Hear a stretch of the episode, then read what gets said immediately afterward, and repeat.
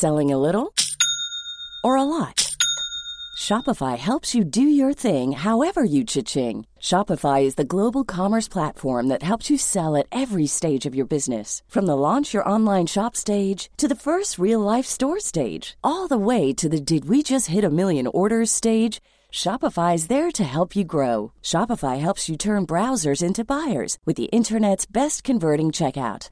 36% better on average compared to other leading commerce platforms because businesses that grow grow with Shopify. Get a $1 per month trial period at shopify.com/work. shopify.com/work.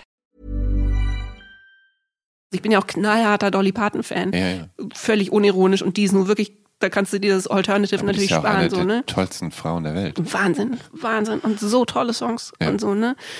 Ähm, und auch so viel Soul. Also die hat ja ganz viel so Gospel, Country Sachen gemacht, die einfach pff, so toll sind.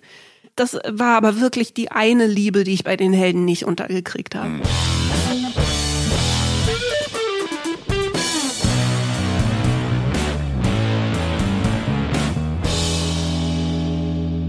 Hallo und herzlich willkommen zu Der Soundtrack meines Lebens. Ich bin Jan Schwarzkamp und ich werde euch in diesem Podcast auf eine musikalische Reise mitnehmen. Eine durch das tönende und klingende Leben meiner Gäste. Mal nerdig, mal erhellend, immer persönlich. Ein Austausch über Popkultur im Allgemeinen und ein Blick aufs Leben durch die Linse der Musik im Speziellen. Viel Spaß mit der folgenden Episode.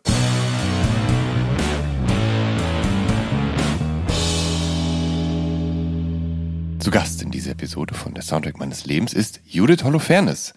Die wird Ende 1976 in Berlin-Kreuzberg geboren, aber natürlich nicht unter dem Namen Holofernes. Das ist ihr Rock'n'Roll-Pseudonym.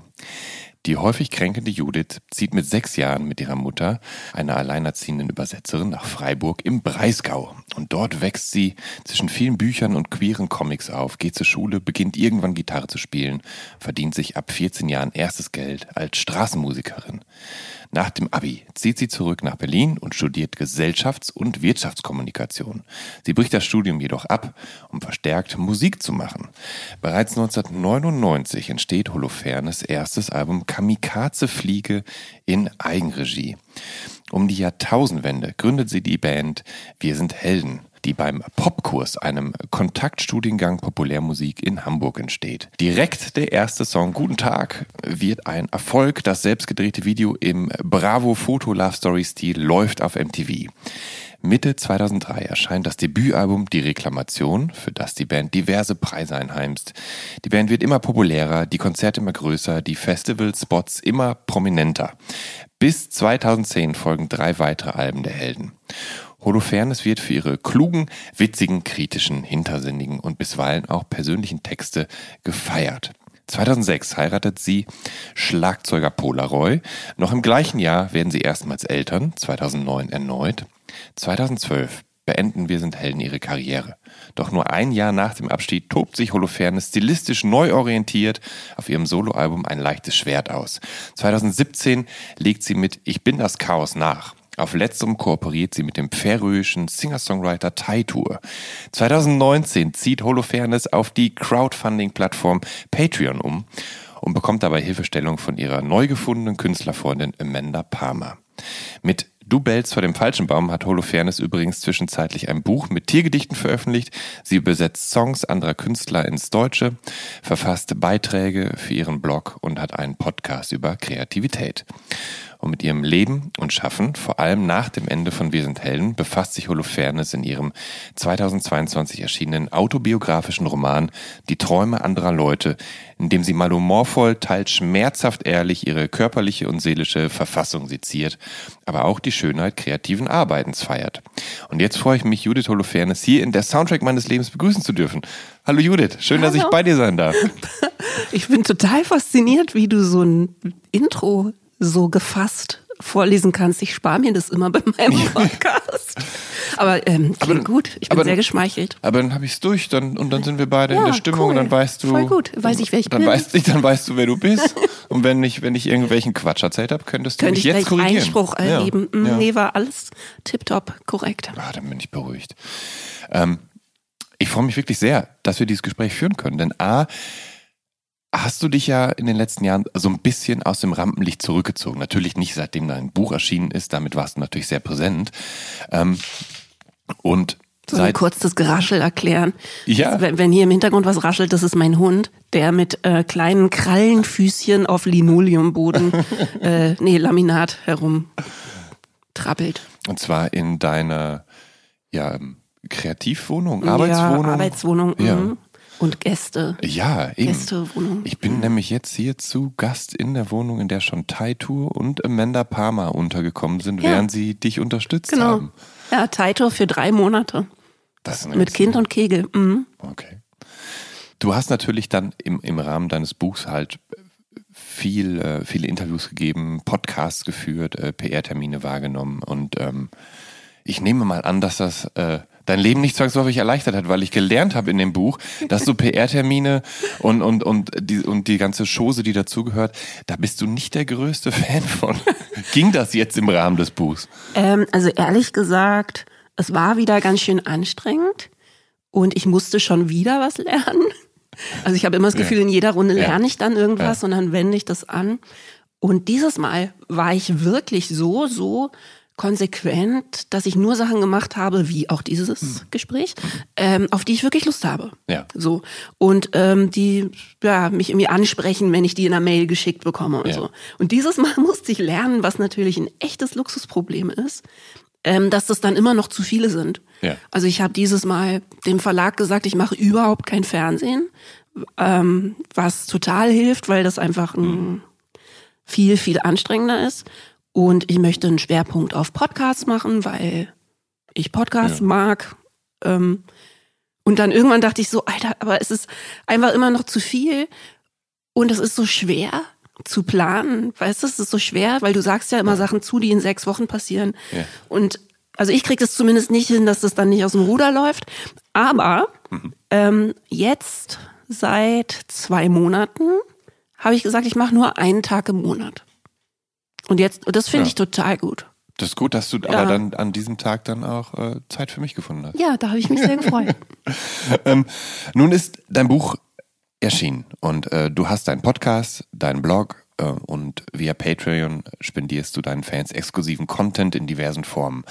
Und nun will ich mich mit dir ja vornehmlich über Musik unterhalten. Und da möchte ich ganz kurz mal vorab fragen, wie viel Musik findet denn gegenwärtig in deinem Leben statt? Also bastelst du nebenbei immer mal wieder an Songs? Im Zweifel auch äh, an Songs für andere KünstlerInnen?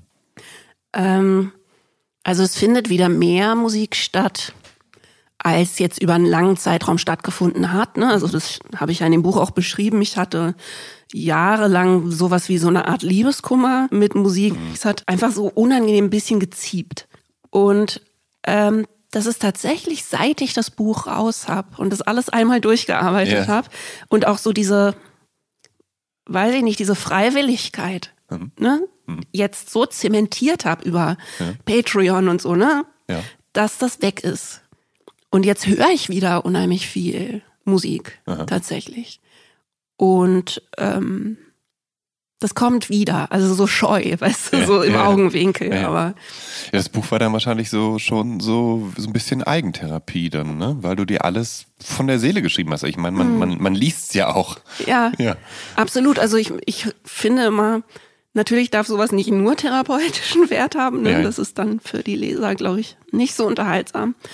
Ähm, aber tatsächlich hat es natürlich den Effekt, dadurch, dass du nirgendwo wegschauen kannst. Also das ist so erbarmungslos, weil wenn du versuchst, eine Chronologie zu erzählen von, sagen wir mal, zwölf Jahren, Ja. dann hast du beim Schreiben natürlich Momente, wo du denkst, ich habe keine Ahnung, warum ich das gemacht habe. Weißt du, warum, wie bin ich von A nach B gekommen? Ja. Und da ist eine riesige Lücke. Ja.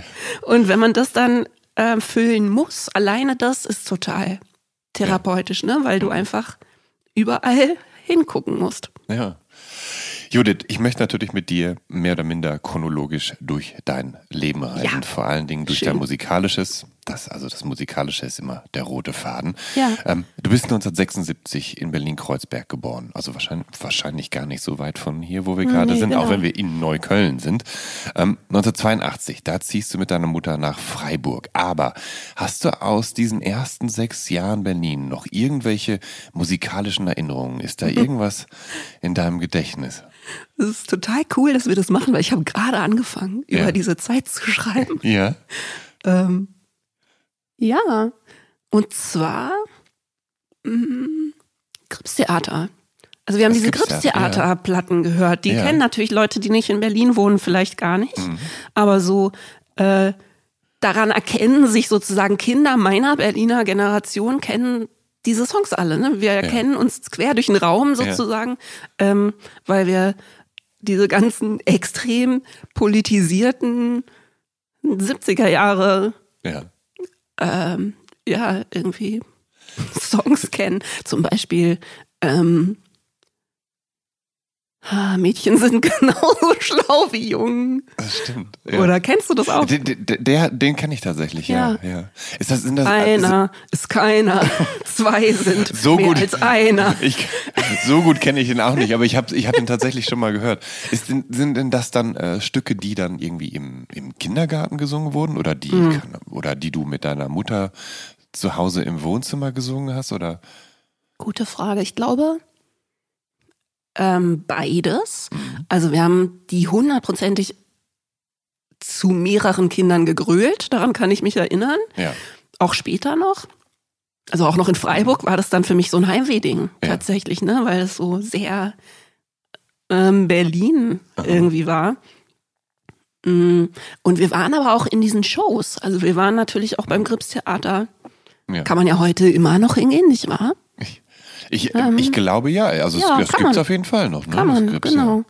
Und ähm, ist bestimmt immer noch toll, was sie machen. Ja. Ja. Ähm, Rockstar wolltest du werden, als du zwölf Jahre alt bist. Und äh, Hm. zu dem Zeitpunkt bringt dir deine Mutter auch so die ersten Gitarrenakkorde bei. Und ja, die Gitarrenschule von, äh, Schule von Peter Bursch, die hilft dir ebenfalls. Ähm, was war überhaupt der Auslöser dafür, äh, die Gitarre spielen zu wollen? Also tatsächlich war Musik hören Liebe auf den ersten Blick. Ne? Also das war so, ich glaube, diesen Moment haben alle Leute, die später Musik machen. Ich habe die Plattensammlung meiner Mutter entdeckt und sofort war nichts anderes wichtiger, weißt du? Es war einfach, und meine Mutter hat eine tolle, aber ähm, eklektische Ja. Plattensammlung so, ne? Ja. Also die hatte wirklich von mh, 60er Jahre so Motown Zeug und aber auch so eben politischen Liedermachern, Peggy Panas und so äh, also schräges Zeug und dann aber auch französischen Schlager, Ja. das mochte sie auch und dann hatte sie aber auch noch, weißt du, so eine kleine Ja. ähm, diese Kladden mit so Singles. Ja, ja, mhm. diese, Die- die, so wie, aussehen wie so 70er Jahre Tapeten, so ein ja, bisschen fast voll, schon. genau, so. Mhm. 1A, 70er Jahre, ähm, vielleicht auch so äh, Trailer-Interieur Ja, genau, ja. aus Plastik Ja. und ähm, mit so Singles und da hatte sie dann auch noch so von ihren Eltern wiederum, weißt du, Foxtrott. Ja. Und irgendwie, Mhm. Ja. und das, war- das Geile ist ja, als Kind ist einem das ja Schnurz. Mhm, genau. Also dann ist man, da unterscheidet man ja nicht Ja. so. Und ich glaube, auffällig war quasi nur die vielfräßige Leidenschaft. Ja. Ich habe nichts anderes mehr gemacht. So. Und ähm, dass man das selber machen kann, ist mir dann erstmal so quasi übers Texten sozusagen eingefallen. Also ich habe dann, ich weiß noch, ich habe irgendwann mit ungefähr zwölf meinen ersten Song geschrieben. Der war, glaube ich, in Wirklichkeit eins zu eins Puff the Magic Dragon. Oh, Also quasi eine Ja. neue Interpretation. Ja. Mhm. Man merkt es ja nicht als Kind, ne? dass man was klaut. ja. Und ich wusste auch nicht, dass es ein Drogensong ist. Und dann hat meine Mutter, glaube ich, irgendwann, die konnte ein bisschen Gitarre spielen. Dann hat die mir eben wahrscheinlich in einer Eingebung eben die ersten Akkorde beigebracht. Ähm, mit 14 sind dann deine Idole Elvis Costello, Patti Smith und David Bowie. Und das sind ja allesamt äh, zeitlose, wichtige MusikerInnen. Aber Mhm. wir schreiben da das Jahr 1990, 91 und rockaffine TeenagerInnen, die haben da ja eher eigentlich, ja, Kurt Cobain, Axel Rose oder Courtney Love zum Vorbild. Äh, wurden deine musikalischen Vorlieben vor allen Dingen durch deine Mutter und ihre Plattensammlung dann geprägt? Also warst du da so ein bisschen in deiner eigenen Bubble unterwegs oder hast du auch das mitbekommen, was dann zu dem Zeitpunkt gerade stattfand und das gehört auch, was deine MitschülerInnen gehört haben? Also ich glaube, ich hatte eigentlich, wenn ich ehrlich bin, eigentlich fast so ein Musikjournalistinnenherz. Weißt du, ich war ein richtiger, richtiger Musiknerd von Anfang an. Das heißt, ich kannte immer alles. Erstens. Ja, ja. Und dann aber eben auch die abseitigeren äh, Lieben sozusagen. Ne? Und Ja. ich glaube, meine Hauptzufuhr ähm, mh, von neuer Musik, also in dem Fall alter Musik, Ja. waren auch Leute, mit denen ich eben Straßenmusik gemacht habe. Ja. Und wir haben uns immer unheimlich viel gegenseitig so Songs gezeigt. Mhm. Und ganz oft war das dann so, dass ich die ehrlich gesagt in gar keiner anderen Version kannte. Mhm. Also ne, hat mir irgendjemand irgendwas von Neil Young Ja. beigebracht, weil ich das schön fand. Und dann habe ich das erst zwei Jahre später im Original gehört und gedacht, ah, so geht das in Wirklichkeit. also so ein bisschen so Flüsterpost. Ja. Und da waren natürlich dann auch ältere Sachen dabei. Aber ich war ja dann auch eher so 14 und als ich 14 war, da war tatsächlich ja auch so eine Retro-Welle noch im Gange, weißt du, mit so eben viel so 70er Jahre Zeug und auch Woodstock und äh, weißt du, also haben alle Janis Joplin Plakate an der Wand gehabt ja. und so. Und, und genau, und Jim Morrison natürlich. Und Ja, dann und dann den, kam ja Ja. Nirvana und ja. Äh, genau. Ja, das, das, es hat sich ja auch zu dem Zeitpunkt alles so, so ein bisschen gegenseitig bef- befruchtet und ich man konnte sich ja vor, vor neuen, in Anführungsstrichen, Rocktrends kaum, kaum retten. Also ich meine, Ja. so, so ein Lenny Kravitz mit seinem Retro-Sound hat ja parallel Ja, zu, den mochte Nir ich zum Beispiel auch. zu Nirvana und all sowas ja war auch alles gleichzeitig, Ja, genau. genau. Es war ja wahnsinnig 70er Ja. äh, beeinflusst. Und Ja. davor, als ich sozusagen so Preteen war, Hm. da waren es ja die 50er. Ja. Weißt du, da war, ähm, das war ehrlich gesagt übrigens mein Einstieg. So ähm, Eis am Stiel, der Mhm. ja, Soundtrack und ähm, Stand By Me. Und dann hatte meine Mutter diese ganzen Platten. Ja. Das heißt, eigentlich bin ich eben mit so Motown und Ja. äh, Stacks und so Zeug eingestiegen. Ja, dann super. Janis Joplin und Reggae natürlich. Oder? Ging ja nicht anders. Ja. Also war ja, war ja. auch total. Ja. Ähm, Ähm, du hast aber mir vorab ähm, gesagt, dass du bis etwa 15 vornehmlich, ähm, ich finde, es klingt fast ein bisschen abschätzig, dass du Hippie-Zeug gehört hast. ich, ehrlich gesagt, ähm, da, ähm, ich bereite mich immer nicht so gerne vor auf so Interviews, Ja. weil ich sonst ähm, mich so doll reden höre. Ja. Und deswegen Okay, ja. habe ich das möglichst kurz Verstehe. gehalten. Und deswegen war das vielleicht etwas despektierlich. Aber was ich damit meinte, war, dass zu der Zeit wirklich ja dieses, das war ja ein Hippie-Revival. Und wenn du dann Straßenmusik gemacht hast, was hast du gespielt? Du hast halt, also wenn du dir diese Liste anguckst, meine Playlist Ja, quasi, ja. das war ja so eine Mischung, ne? Äh, Janis Joplin hatte ich einen Song, dann aber eben auch ein Song Bowie und es war so sehr Ja. eklektisch, aber eben viel Retro. Ja. Ich hatte am Anfang auch immer Schlaghosen an und so hatte man da. Aber wie darf ich mir das denn vorstellen? Das heißt, äh, du hast dann deine Akustikgitarre genommen, hast dich damit Mhm. in die Freiburger. Ich, hat Freiburg eine Altstadt? Ja klar. Freiburg hat eine nur ne? Altstadt. Ja, hat nur Altstadt, ja. Nee, Freiburg ist tatsächlich für Straßenmusik ein totales Mecker. Ja. Ich habe das später, als Ja. ich nach Berlin zurückgezogen bin, Ja. zweimal probiert und sofort aufgegeben, weil ich so verwöhnt war. Ja. Du hast ja einfach so eine verkehrsberuhigte oder autofreie Innenstadt. Mhm. Wahnsinnig viele Touristen. Und wenn du dann 14 bist und einigermaßen niedlich und einen Schlapphut auf hast und irgendwie zwölf Songs spielen kannst, dann bist du quasi eine gemachte Frau. Also ich habe nie einen Ja. Nebenjob gehabt, ich habe nie gekellnert. Ja. Ich habe einfach relativ unanständig viel Geld Was, verdient. hat, was hast du dir davon gekauft? Neuplatten, ähm, ja, Comics, Bücher. ja. Mhm. Comics, Bücher Und ich habe tatsächlich relativ viel gespart. Und als ich nach Berlin zurückgezogen bin mit 19, hatte ich 2000 Mark in der Tasche. Was ja, wenn man anfängt zu studieren, echt nicht schlecht ist. So. Was, ich denke, Ne? ja. Ja. ja. Und Ich sag mal so, ich habe für meinen Führerschein mehr Geld ausgegeben, Ja. noch weil ich einfach so schlecht war. ich habe auch äh, zwei Versuche, drei Versuche.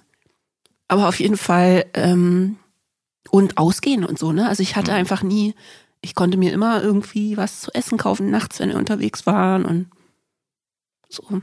Ich hatte ein gut, relativ gutes Leben. Und du hast, hast du eigentlich der, hast du der Kelly Family Konkurrenz gemacht oder war die auch in Town? Weil die, Die waren bestimmt in Town. weil die waren zu der Zeit, ja, haben die ja festgestellt, in Deutschland ist das Ist gut, das als? Straßenmusiker Ja. Mhm. Geld zu verdienen, weil, weil du viele Altstädte hast, viele Genau. Marktplätze, weil das tatsächlich hier gut funktioniert. Also die waren aber, glaube ich, auch immer Ja. verstärkt und so, ne? Das Ja. war mein einziges Problem, wenn du dann halt irgendwie so eine Dingen peruanische. Flötengruppe mit. Verstärkern gegenüber hattest, dann äh, musstest du halt irgendwie fliehen. So. Nee, ich war immer, ich habe mich unter so Arkaden Mhm. gestellt, wie so ein, die wie so ein natürlicher Verstärker funktionieren. Mhm.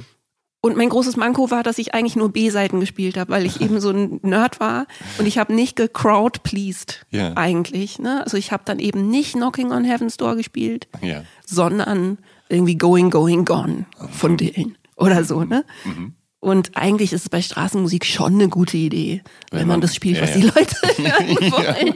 das ist, das ist bei DJs auch potenziell eine gute Idee, dass Ja. Hm. man das spielt, was die Leute hören wollen. Ja.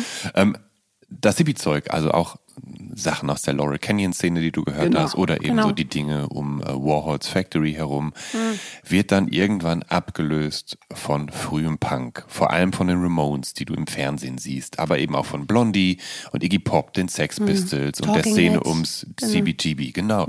Ähm, wo kam auf einmal dieser, dieser Hunger für den Punk her? Und das Interesse, hast du das so, also waren die Ramones im Fernsehen tatsächlich der Auslöser dafür? Ich glaube schon. Und das war relativ früh. Naja, also dazwischen war ja noch Bowie. Weißt du? Da bin ich ja von diesem, Mhm. Stimmt, das sagen ist wir mal. auch so eine Brücke so ein bisschen. Das ist eine Brücke, ne? genau, weil, weißt du, diese ganzen, um bei dem despektierlichen Ausdruck zu bleiben, dieses Hippie-Zeug, was mir natürlich ehrlich gesagt auch deshalb gefallen hat, weil das so Song-heavy Mhm. ist, ne? Also ich war halt immer interessiert an Texten und Mhm. äh, Storytelling und so. Aber das ist ja alles immer so sehr eins zu eins, aufrichtig, ähm, knopfäugig, authentisch so, ne? Und ich glaube, Bowie war halt eine gute Brücke dazu, dass man mit Musik auch andere Sachen machen kann und dass man nicht immer man selbst sein äh, muss. sein muss und so, ne? Und das fand ich dann schon auch sehr toll. Also diese Wandelbarkeit und äh, das Exaltierte. Also meine Mutter ist durchgedreht, weil ich eben, wenn ich was geliebt habe, dann habe ich auch nur das gehört. Und bei Bowie war es wirklich so, dass sie irgendwann gesagt hat, das ist ja tolle Musik, aber das kann ich nicht den ganzen Tag auf Repeat hören, weil das eben, ich dann auch, weiß ich nicht, live on Mars oder so, Ja. eben so Sachen, die schon auch anstrengend sein können, als anstrengend empfunden werden können. Ja. Aber mir hat dieses Pathos Ja. wahnsinnig gut gefallen. Und ich glaube, ja, ich weiß nicht, ob das zu den Ramones geführt hat, aber es hat auf jeden Fall eine Tür geöffnet. Und tatsächlich, als ich die Ramones gesehen habe, das war China is a Punk Rocker. Und dann habe ich in der gleichen Zeit noch die Undertones gesehen im Fernsehen äh, mit Teenage Kicks. Äh, Und ich glaube, das war eher so eine Art dieser Jungs-Swagger, ja. ne, den man da entdeckt. Und ich habe ja zwischenzeitlich oft vergessen, dass ich ein Mädchen bin. Ja, genau. Du, Und- du, du identifizierst dich damals quasi eigentlich fast als Junge und äh, du schätzt, das schreibst du auch so Mhm. in deinem Buch, die Exklusivität dieser Jungsgruppen. Ähm, Mhm. Warum haben diese Jungsgruppen so einen Reiz auf dich ausgeübt? Das ist eine wahnsinnig spannende Frage. Danke. Das ist quasi ein, ein Schreibeprompt, dem ich zu Hause weiter nachgehen werde. Ähm, mm, also ich glaube, ein bisschen ist quasi internalisierte Ja. Misogynie. Ne? Also Ja. dass man einfach ähm, in den 80er, 90er Jahren noch so in Westdeutschland noch so sozialisiert wurde, dass es einfach latent ein bisschen uncool war, eine Ja. Frau zu sein. Und wenn man Musikfan war und ähm, so nerdig auch eben mit Musik, wie ich das war, dann gab es da auch als, als Bezugsgruppe eigentlich nur Jungs. Ja. So, ne? Also mit der Leidenschaft und so haben das in meinem Umfeld nur Jungs ausgelebt. Das ist echt eine gute Frage. Also ich meine, ich war ja Tochter, heterosexuelle Tochter einer lesbischen, alleinerziehenden Mutter. Ja. Ähm, also besonders viel, sagen wir mal so girly, girly äh, äh, Identifikationsfiguren Ja. kamen in meinem Leben auch nicht vor. Mhm. So, ne? Ähm, echt spannend. Aber ich glaube, es war schon auch einfach, weil die Vorbilder gefehlt haben. Weißt du, also wenn die Ramones-Mädchen gewesen wären, hätte mich das auch nicht gestört. Und da, ich habe dann auch, weißt du, ich habe dann auch äh, natürlich dann eben Blondie und Heart und die Runaways und so Mhm. Ja. alles entdeckt, Joan Jett und so. Aber war immer die Stufe danach, ne? bis man die Frauen gefunden hat, die Ja. das auch machen. Ja, klar, die, Mhm. ja, die Männer waren einfach breiter aufgestellt. Es gab mehr von diesen auch diesen Gangs. Also viel, es gibt Ja. ja, viele Bands, die dann ja auch so eine, Diese wie so eine Gang. Gang-Mentalität haben, so wie so eine Gang auftreten und so. Und ich glaube, das fand ich total attraktiv, Ja. weil ich das nie hatte. Und ich kann es ehrlich gesagt auch eigentlich nicht so gut. Oder nee, stimmt nicht. Also als ich dann eine Band hatte, konnte ich es gut. Ja. Aber als Teenager hatte ich immer so Satellitenfreundschaften. Also ich hatte sehr enge Freundschaften, aber ich hatte nie so, weißt du, so eine Gang. Ja. Und zum Beispiel mein Freund, mit dem ich dann ab 16 bis 24 zusammen war, der hatte das. Und dann wurde ich da so angedockt. Aber weiß ich nicht, ich bin eigentlich kein Rudeltier, Ja. hab das aber immer gesucht. Ja. Also irgendwie so eine Affenfamilie. Also, Obwohl sich das eigentlich widerspricht, ne? ja, ich fand das Ja. immer cool. Also, Ja. ich aber ich glaube, weißt du, und das ist vielleicht auch das, was man dann spürt, wenn man eben die Ramones sieht oder so, Mhm. ist so, ich glaube, ich wäre ein Rudeltier gewesen, wenn ich exakt mein Rudel gefunden hätte. Mhm. Ja. Weißt du, wie ich meine? Mhm. Aber ich finde eigentlich, ein Rudel muss ja eine echte Verbindung haben. Also ich war nicht so ein Typ für so random Teenager-Klicken sozusagen, weißt du, Mhm. Ja. sondern also wenn ich die Ramones gehabt hätte, Mhm. ich finde, sowas muss sich halt rechtfertigen. Und das habe ich, glaube ich, gespürt, dass so Ja. eine Band das hat. So eine einzigartige Verbindung, weißt Ja. du, so eine, die sich eben definiert über das, was man zusammen macht. Mhm. Mir war das immer so total langweilig, diese Teenagergruppen, die so rumsitzen und darüber reden, wie sie letztes Wochenende betrunken waren. Weißt du? Ja, war einfach, verstehe, war irgendwie nicht, ähm, Ja. hat, hat nicht so ganz gereicht. ja. Aber ich glaube, wir sind auch beide nicht so große Trinker, deshalb glaube Nee, ich, haben wir da Genau. nicht so Es, es nicht ist tatsächlich viel für immer wieder, wenn ich mit Pola, also mit meinem Mann, Ja. darüber rede, weil Ja. das immer noch so ist, Ja. dann sagt er, Judith, du musst da überhaupt nicht so viel drüber nachdenken, warum sowas für dich so anstrengend ist. Also so Ja. ähm, äh, Socializing, weil ich dann immer ich äh, und ADHS und ich kann das nicht und so, ne? Und er dann sagt, Judith, du trinkst kein Alkohol. Ja. Punkt. Ja. Weil was sollst du machen, wenn du aufgegessen hast? Mhm. In deiner Biografie, also so nenne ich das Buch Ja. jetzt einfach, dass das eine Biografie ist oder zumindest Mhm. ein, eine Biografie über einen Teil deines Lebens. Ähm, Da ähm, willst du erst, wir sprachen gerade drüber, erst Rockstar werden. Später schreibst du aber davon, dass du Popstar werden willst. Hast du, also hat da ein Wandel vorgeherrscht oder hast, hast du zwischen den beiden Begriffen differenziert? Das ist lustig. Ähm, erstens ist es wahrscheinlich ein Continuity-Fehler in meinem Buch, Gut, okay. den du gefunden Dann habe ich hast. den aufgedeckt. Und, aber weißt du, was passiert ist? Also eigentlich wollte ich ja, das habe ich ja im Buch auch geschrieben, eine äh, ikonische Figur in Schwarz-Weiß werden, Ja. die mit anderen ikonischen Figuren auf ähm, Teppichböden sitzt und raucht. Mhm. Ähm, also ich wollte eigentlich zur Factory gehören, Ja. so. Ähm, und das wäre vielleicht, dann wäre man eher Rockstar gewesen, so, ne? Im weitesten Sinne. Mhm. Ähm, ich habe später angefangen, tatsächlich meinen Freunden gegenüber, sagen wir mal so mit 16, 17, äh, diesen Wunsch, der, der total real war, dass ich eben das machen möchte und eigentlich auch nichts anderes machen möchte, den habe ich dann immer so ironisch äh, verpackt und verkürzt Ja. und habe angefangen zu sagen, ich werde eh Popstar.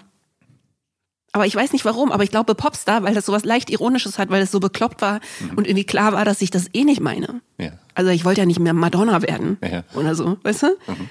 Ich glaube, das hat sich dann sozusagen so eingeschlichen, weißt du, wie als so Platzhalter für was, was ich eigentlich wirklich richtig dringend, aber schon ernst meine. Ähm, du hast das vorhin schon so ein bisschen gesagt, dass du äh, irgendwann schon jung angefangen hast, äh, Texte zu schreiben, aber ähm, du hast vor allen Dingen den Wunsch, tiefe, große, wichtige Songs zu schreiben. Und nun warst du immer ein Bücherwurm, du hast die queeren Comics deiner lesbischen Mutter gelesen, Bücher von Boris Vian bis Stephen King. Wann hast du denn wirklich mehr oder minder ernsthaft angefangen, eigene Texte zu Papier zu bringen, äh, die dann zu Songs geworden sind? Weil ich meine, deine erste Songwriter-Platte erscheint ja 99 noch so alles in Eigenregie. Das heißt, diese Songs sind wahrscheinlich in den Jahren davor irgendwann entstanden, oder? Also ich habe, ich würde sagen mit 16, 17 oder so, angefangen sporadisch immer mal Songs auf Englisch zu schreiben.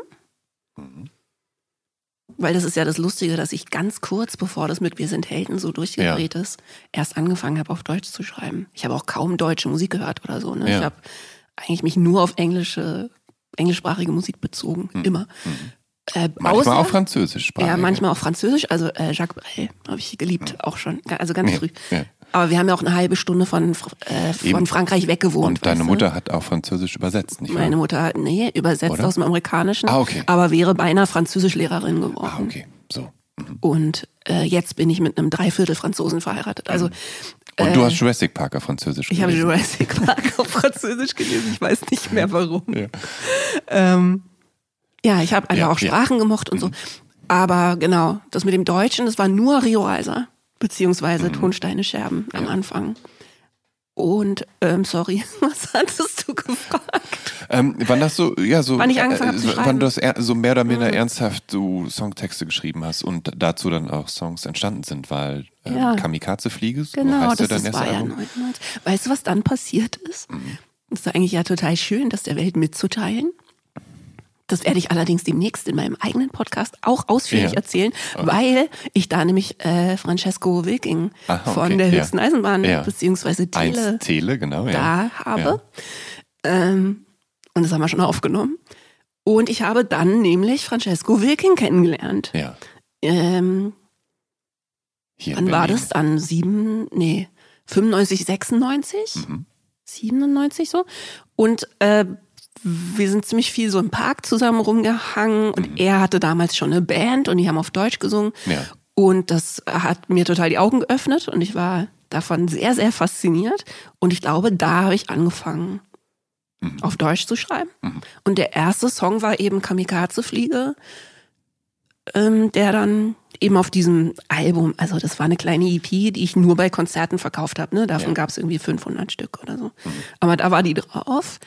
Und die habe ich tatsächlich auf meinen letzten Solo-Konzerten vor ein paar Jahren noch gespielt. Bevor du nach Berlin gegangen bist, hast du natürlich schon noch deine Teenagerzeit in Freiburg äh, verlebt. Mhm. Ähm, nun kenne ich mich mit Freiburg wirklich nicht besonders gut aus. Ich bin ein einziges Mal da gewesen im Rahmen eines äh, Fest von Kleefs 2009, Mhm. habe in einem großen Zirkuszelt auf dem Mundenhof Festivalgelände aufgelegt. Ja. Hübsches Gelände. Mhm. Und ich glaube, drumherum gab es so ein Weinfest oder sowas fand da statt. Kann das sein? Nee, also das ist ein richtiges Festival. Und da wird bestimmt, weil es äh, Süddeutschland ist, auch viel Wein getrunken. Okay. Aber ich glaube, es ist schon Musik Ja. bezogen. Da habe ich auch ein paar Mal gespielt. Aber Schön. Wie war das für dich in Freiburg als Teenagerin? Als Teenagerin hat dir Freiburg Möglichkeiten geboten? Konntest du ausgehen? Bist du da auf deine Mhm. ersten Konzerte gegangen? Und was war denn dann überhaupt zum Beispiel dein erstes Konzert? Also, ich habe mit Freiburg am Anfang sehr gefremdelt, Mhm. als wir da von Berlin hingezogen sind. Ähm, und es war überhaupt nicht einfach, ne, weil es ein großer Kontrast war. Ja. Aber tatsächlich, als ich dann Teenager war, ähm, würde ich inzwischen sagen, dass es eigentlich richtig toll für mich war, weil Freiburg eben diese Größe hat, die, äh, wo es von allem irgendwie gerade genug gibt. Außer, dass man damals, keine Ahnung, wenn man irgendwie shoppen gehen wollte, noch nach Basel fahren musste. Aber das hat sich dann Ja. irgendwann auch geändert. Ähm, konnte man ja auch machen. Ja. Ne? Man ist Ja, dann halt nach Basel nicht- gefahren, um Secondhand zu shoppen oder so. Ähm, aber es gab halt einen Hardcore-Punk-Laden Mhm. und es gab einen so middle-of-the-roadigeren Diskothekenladen und es gab von allem so eins und dann gab es so drei Konzertvenues, wo aber doch immer mal irgendjemand vorbeigekommen ist. Also, weißt du, war auch jetzt, ich habe, weiß ich nicht, Lee Scratch Perry gesehen und die Flying Pickets gesehen und Tickets. ja, geil. Und ähm, was habe ich noch gesehen? Also auf jeden Fall, ich habe irgendwie, konnte genug auf Ja. Konzerte. Bist du mit der Mama Mit auch manchmal gegangen? War die Hm. konzertaffin potenziell oder? Am Anfang schon. Also meine Ja. ersten Konzerte, ne, so Ja. mit, weiß nicht, elf, zwölf habe ich äh, Joan Baez gesehen. Aha. Und ähm, wen haben wir denn noch gesehen? Bestimmt Nena. Mhm. Ja, also am Anfang war sie mit so, ne? Und, Ja. Aber das Gute natürlich an so einer kleineren Stadt ist auch, dass die Eltern entspannter sind, Mhm. ne? Also, oder im Schnitt wahrscheinlich entspannter sind. Also ich durfte sehr früh dann auch sehr vieles alleine, weil man eben zur Not betrunken von überall nach Hause laufen kann, Ja. was irgendwie für einen Teenager ein echter Vorteil ist.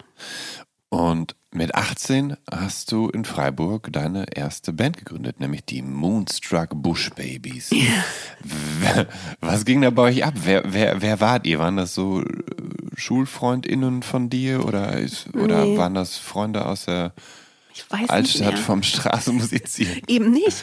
Also, das war nicht so wahnsinnig, nicht so ultra inspiriert und Ja. auch keine so, also es waren nicht meine Ramones, Mhm. sondern ehrlich gesagt, ich wollte irgendwie halt unbedingt eine Band und dann habe ich, glaube ich, so rumgefragt oder vielleicht sogar eine Anzeige Mhm. geschaltet oder so, was tatsächlich bis zu den Helden äh, weitergegangen ist, ne? dass ich immer das gesucht habe Mhm. und aber eben keine Leute gefunden habe, denen so Texte so wichtig waren und aber die halt trotzdem nicht so Liedermacher-Musik machen wollten. Und das waren irgendwie zwei so Dudes, Brüder, glaube ich. Und zu denen ich immer nach, weiß ich nicht, Denzlingen oder so mit Ja. dem Bus ewig lang rausfahren musste. Aber ich weiß, ich glaube, wir haben insgesamt vielleicht zehnmal geprobt oder so, ne? Aber es war mein erster. Der Name ist eigentlich für die Zeit nicht so schlecht. Irgendwie musste man so heißen. Ja, das, das, ja. So, ne? Das klingt voll nach 90er Jahre Ja, Indie-Band. Indie-Band. Ja. ja. ähm, du sagst, dass du selber eigentlich nie wirklich einer Subkultur angehört hast. Also du hast Hm. wohl Punk gehört, ohne wirklich Punk zu sein. Du Hm. hast äh, Hippie-Musik gehört, ohne naja. Nein, Wobei im, Bu im Buch, im Buch sagst du, dass du Ja, Hippie stimmt. bist, beziehungsweise dass du dann auch, Ja. dass du festgestellt hast, Amanda Palmer ist auch Hippie, so wie ich. Ja, stimmt. Und Okay, aber ich, also ich würde jetzt keine Subkultur, Ja, ja, sondern naja, das stimmt. Also wenn ja, dann das, so, ja, ne? Ja. Ähm, und irgendwo anders im Buch habe ich ja dann auch geschrieben, ich war der harmloseste Punk von Berlin. ja. So, ne? Der Du hattest ja auch den süßesten Punknamen, nämlich Bambi Valent. ambivalent. Finde ich aber eigentlich immer noch nicht so schlecht. Ähm, ich war, Ja. glaube ich, nie mono genug, Mhm. um so richtig Mhm. zu einer Subkultur zu gehören. Ich fand die immer toll, es hat mich total angezogen, aber es waren immer zu viele gleichzeitig. Mhm. Ja. Konnte irgendwie nicht nur Punk sein. Also, Wir machen jetzt einen kleinen Sprung, denn die Geschichte, wie sich die Helden kennengelernt haben, zusammengekommen sind, hatte ich gerade ja in der Einleitung quasi Mhm. erklärt und das ist ja mehr oder minder relativ bekannt. Ihr habt euch Ja. in Hamburg kennengelernt bei einem Popkurs. So. Und dann ging alles halbwegs schnell eigentlich. Ihr habt Mhm. äh, in, in, in Eigenregie Musik veröffentlicht, vor Mhm. allem die erste EP. Ähm, und ähm, da ist natürlich auf der ersten EP der Song Guten Tag drauf. Und als ich den zum ersten Mal gehört habe, und da musstest du wahrscheinlich schon oft drüber reden oder dich im Zweifel rechtfertigen, musste ich sofort an Saplan pour moi Kanne. des belgischen Wavepunks Plastic Patron Total. denken. Genau. ja. Das heißt, ihr wart von dem Song irgendwie beeinflusst oder es Also war den- komplette Absicht, das ähnlich hinzukriegen? Ja, nicht wirklich so dezidierte Absicht. Da war das so, dass der Text und die Sangsmelodie und so, das war alles ich und die Musik war Jean, äh, Jean-Michel Tourette. Und der Ja. ist erstens äh, ein wahnsinnig guter Musiker, der alles machen kann, was er will. Und zweitens aber ein totaler Schwamm. Ja. Und wenn man dem, ähm, also er ist unglaublich kreativ und hat äh, sehr originäre eigene Ideen und so, aber m- manchmal auch so einen unbewussten Drang, Hang, Sachen, die man ihm vorgespielt hat, dann relativ ähnlich Ja. wiederzugeben und Ja. man muss ein bisschen aufpassen, dass man das merkt. und ähm, Ja. Das ist uns dann irgendwann auch klar. Es war eher so, dass uns das klar geworden ist, dass wir dachten, puh, das ist aber Hoffentlich kommen wir jetzt- schön nah dran. Ähm, aber ich glaube, was auch noch mit reingespielt hat und vielleicht ein bisschen mehr, ähm, waren eben meine, also Teenage Kicks ist auch noch ein bisschen drin. Mhm. Und dann aber vor allem ähm, tatsächlich Elvis Costello. Mhm. Und ich weiß, dass ich für dieses Album ziemlich viel den anderen auch so Elvis Costello Sachen vorgespielt habe. Also, Pump it up, oder? So Pump bisschen, it up, ne? genau. Ja. Und ähm, ist das so, ist dann eher so Tokyo Storm Warning und ähm, I don't want to go to Chelsea, glaube ich. Mhm, okay, ja. Oder Watching the Detectives, also ein bisschen mit so einem äh, quasi diesen äh, äh, Reggae-Einfluss, Ja. den er ja auch hatte. Ja, ja, genau. So, ne? White Reggae hat man White sogar Reggae, genannt, ne? genau. weil er halt ein weißer Dude ist. Weißt du, mega Weisheitsgutes, genau. Und äh, die Sachen habe ich, das weiß ich noch, Ja. wirklich explizit den anderen vorgespielt Ja. Mhm. und gesagt, hier, das ist so, das wollen wir machen. Ja. ja. Ähm, und tatsächlich, so schreibst du im Buch, äh, wolltest du ursprünglich, dass die Helden sich an den Violent Femmes, Iggy Pop und The Cramps orientieren, also an, an Punk und Garage Rock. Und am Ende ist es dann daran gescheitert, weil ihr ja noch nicht talentiert genug wart, um die Songs live dann auch so im Studio aufzunehmen, also Ja. auch ein bisschen schraddelig und so. Und Produzent äh, Patrick Meyer, ähm, der hat die einzelnen Spuren dann eben zusammengeschnitten. Ähm, aber das erklärt ja jetzt nicht unbedingt, warum die Helden jetzt doch nicht nach den Cramps zwangsläufig klingen, sondern eher nach Power-Pop und Indie-Tronics und US-College-Rock von Weezer bis hin zu den, ja, ich, zu den Rentals, also halt dieses Weezer-Seitenprojekt, wo es ja dann auch dieses Moo-Keyboard und sowas Stimmt. gab. Ähm, Also was wirklich relativ direkt eingeflossen ist, würde ich sagen, ist eben Elvis Costello, was ganz gut ist, weil das nicht so viele Leute so gut kennen. ja, ja, zumindest nicht. Und das dann nicht so 1A, ja, so, ja, ja.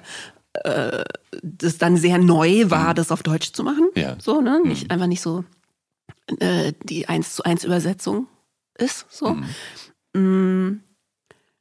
Und ich glaube, ein bisschen ist das daran gescheitert, natürlich erstens, wie gesagt, dass ich mm, nicht mono genug bin und einfach zu viele Sachen geil finde. Und wenn jemand sagt, hier, guck mal, Franz Ferdinand auch geil, dann irgendwie denke, uh, Franz Ferdinand. so, ne? Also, ähm, oder weiß ich nicht, zum Beispiel. Vielleicht musst du eine Lücke rausschneiden, weil ich nachdenken muss, aber Zootwoman, kennst du die noch? ja, klar kenne ich die. So, das war Genau. ja die gleiche Zeit. Ja. Und das war Stuart, zum Beispiel. Stuart Price heißt der Produzent, ne? Mhm, hat, Stuart Price. hat auch Madonna Genau. produziert und so. Genau. Genau, ja. Oder hier der kleine Herr Coppola. Scheiße. Der kleine, achso, äh, der, achso, äh, Phantom Planet? Phantom Ja, eben nicht, sondern? Band davor. Nee, Phantom Planet, ich weiß, was du meinst. Ja. Äh, das ist aber der, der, der echte Geburts Coppola. Ja. Ich meine ja den Angeheirateten, also den Mann von Sophia. Ach so, ach so, Entschuldigung, äh, Phoenix. Phoenix natürlich, Ja, genau. Ich ja. hatte nämlich gerade eine Ja, Blockade. ja. Und das war was, worauf wir uns doller einigen konnten Mhm. als Band, als manche von den Sachen, die ich sozusagen in Reihenform Mhm. mit reingebracht hätte. Und was natürlich zu der Zeit auch mm, da war, Mhm. so.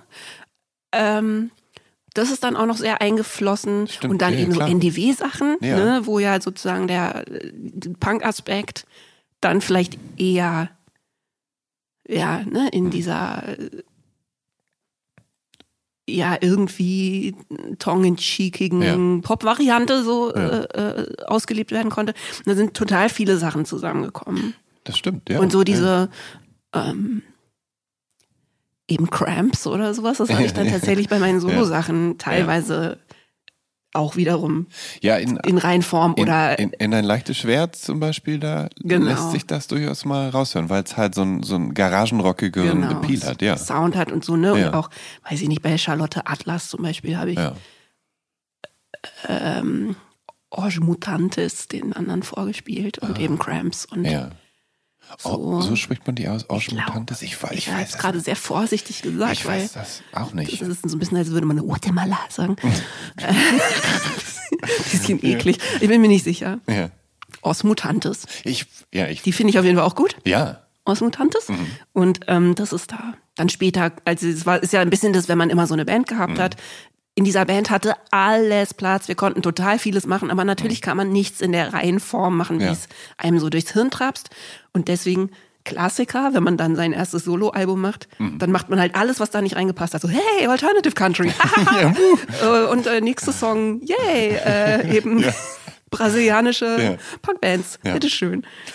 Ähm, als du und Heldenschlagzeuger Pola heiraten, da geht Ja. für dich ein Teenager-Traum in Erfüllung. Und zwar bist du jetzt Teil eines Rock'n'Roll-Paares. Ja. Also Sid and Nancy, Patti Smith und MC5-Gitarrist Fred Smith oder gar Robert Mapplethorpe, Mhm.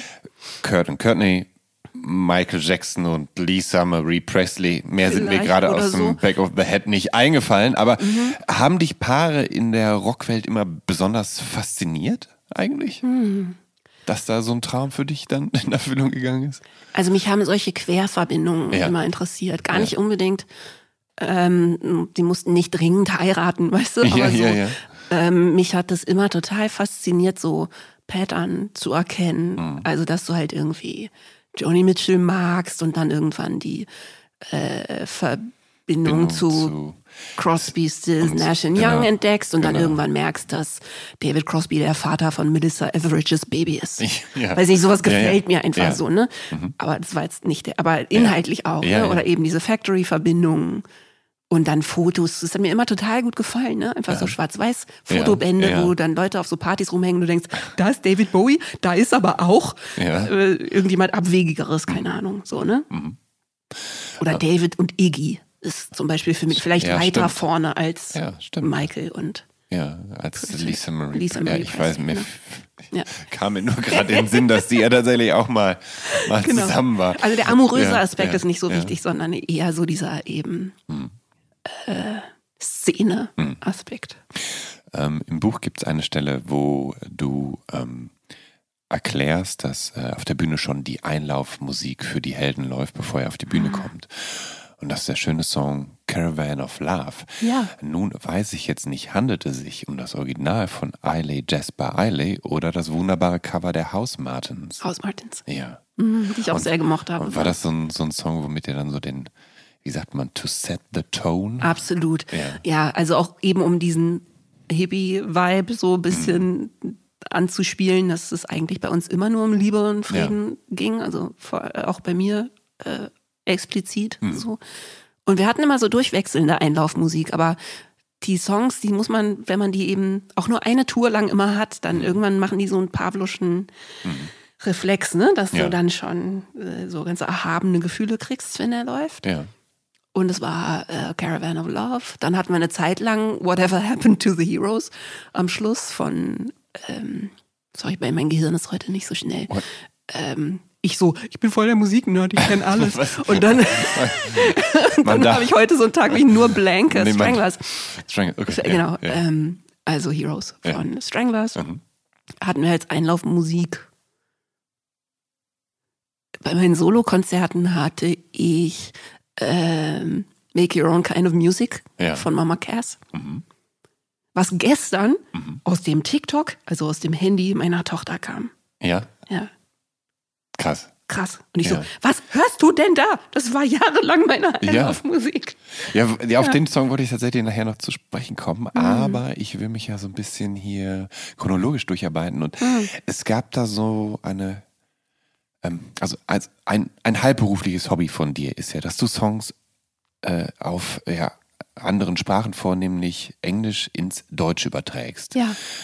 Und das hast du 2007 etwa getan für die erste Ausgabe von iTunes Foreign Ex Exchange. Ja. Das ist so eine digitale Single, wo ihr mit Wir sind Helden den Song When Your Heart Stops Beating zu Wenn dein Herz zu schlagen aufhört umdichtet. Das Original stammt vom kurzlebigen Blink 182 Ableger Plus 44. Die wiederum haben sich Guten Tag vorgenommen. Magst du bitte mal die Geschichte hinter dieser Aktion erläutern? Denn die Sache hat ja dann mit Robin und Jelle noch äh, ja, eine zweite Episode und dann war das mit dem Forex, Foreign Exchange von iTunes, glaube ich, auch schon, Schon Geschichte. Ja. Also ich weiß nur, dass wir damals die Anfrage gekriegt haben und ich glaube, wir konnten uns Plus 44 nicht aussuchen. Okay. Ich glaube, es war, wollt ihr einen Song von Plus 44? Und wir so, pff, ja. mal gucken. Und dann haben wir, Ja. dann haben wir, dann habe ich, ich den Song ausgesucht. Ähm, hauptsächlich nach dem Gesichtspunkt, dass man den gut übersetzen können soll, was gar nicht so einfach ist, weil das natürlich auch nur mit Songs mit schönen Texten funktioniert und so und bestimmte andere Parameter irgendwie erfüllt sein Ja, müssen, ja. dass der Chorus gut funktioniert Ja, oder so auf Deutsch. Und der ist aber sehr schön geworden, finde ich. Hm. Und das hat, ich wollte das sofort machen, weil das eben einfach mein Langzeithobby seit ewigen Zeiten ist. Und wenn mich jemand fragt, ob ich irgendwas übersetzen will, ich eigentlich immer Vor- Vorsicht, Ja. sich Arbeit mache. Ja. Ähm, aber das mache ich sehr gern. Ähm, das hat ja tatsächlich eigentlich auch Tradition. Ne? Es gab ja in, in Deutschland in den 60ern, 70ern ja auch ganz viele, naja, SchlagerkünstlerInnen, Mm, die ja dann oft englischsprachige, französischsprachige Originale irgendwie ins Mhm. Deutsche übertragen haben oder umgekehrt, dass die Beatles irgendwelche Irgendwie. Singles in fünf Sprachen aufgenommen haben, um in, in allen Ja. genau, Ländern damit irgendwie in den Charts zu landen und so. Mhm. Ist das äh, eine Sache, die du mal so ein bisschen erfol verfolgt hast, wo du dann auch so auf der Suche warst nach, nach kuriosen Coverversionen wie Cindy und Bert, die den Hund von Baskerville dann aus, aus Black Sabbath Paranoid den Hund von Baskerville gemacht haben oder sowas? Geil, gibt's das? Ja, gibt's. Cool. Ja, ja. Lustig, weil äh, Pola und ich, wir haben zeitweise uns immer Cindy und Bart genannt. ähm, ich habe das lustigerweise nicht so absichtlich verfolgt. Ja. Mhm. Könnte ich mal machen, wäre lustig. Aber natürlich habe ich immer ein Ohr drauf ne? Ja. und ein Auge drauf. Und natürlich tragen mir Leute auch vieles zu.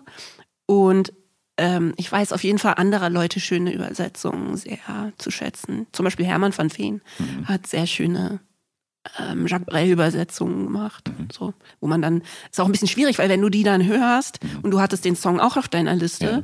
dann ist es so ein bisschen, mm, äh, ja, okay, mache ich das jetzt nochmal anders? Er hat das Ja. eigentlich total schön. Ich glaube, ich habe es Ja. absichtlich nicht so doll.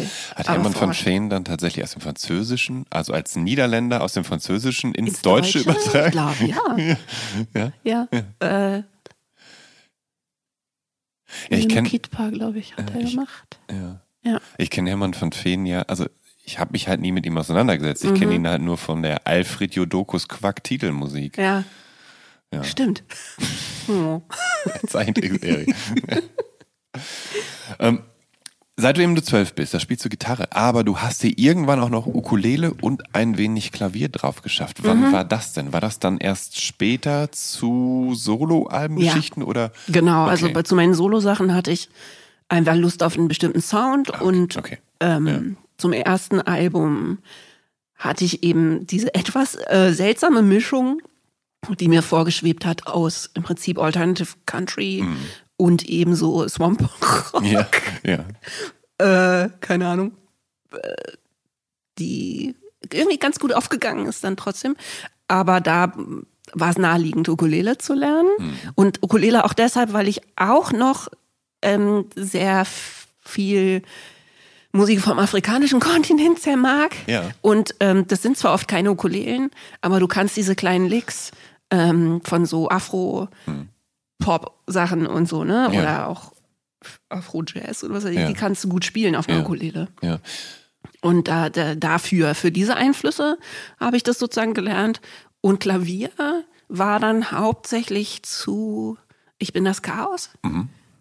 Und das war total schön, weil ich tatsächlich über das äh, Klavierschreiben, äh, Klavierspielen wieder an so einen Punkt gekommen bin.